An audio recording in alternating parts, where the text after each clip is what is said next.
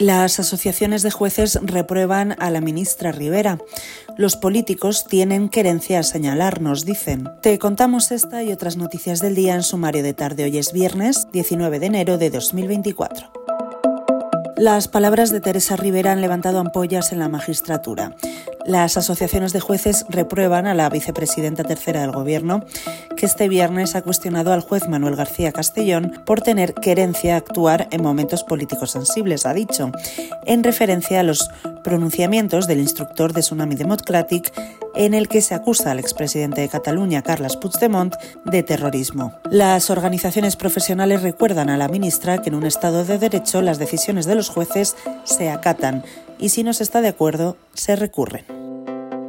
Hoy, además, en The Objective publicamos que Junts cree que podrá obligar a Pedro Sánchez y pactar más enmiendas para blindar la amnistía.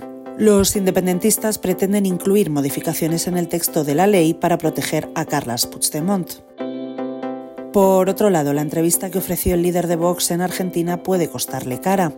La Fiscalía del Tribunal Supremo ha acordado abrir diligencias de investigación penal contra Santiago Abascal por las declaraciones que realizó en el diario Clarín, en las que aseguraba que habrá un momento dado en que el pueblo querrá colgarlo por los pies, en referencia al presidente del gobierno, Pedro Sánchez.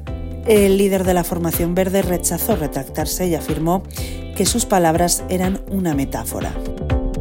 Para terminar, el piloto español Carlos Sainz de Audi ha agrandado este viernes su leyenda al conquistar su cuarto Dakar a sus 61 años. De esta manera, el piloto español se convierte en el primer vencedor con más de 60 y se releva a sí mismo como ganador más veterano del rally más duro del mundo.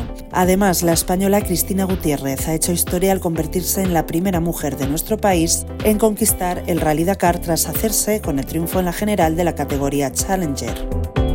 Lo dejamos aquí por hoy. Recuerda que tienes estas y otras noticias en theobjective.com. Feliz fin de semana.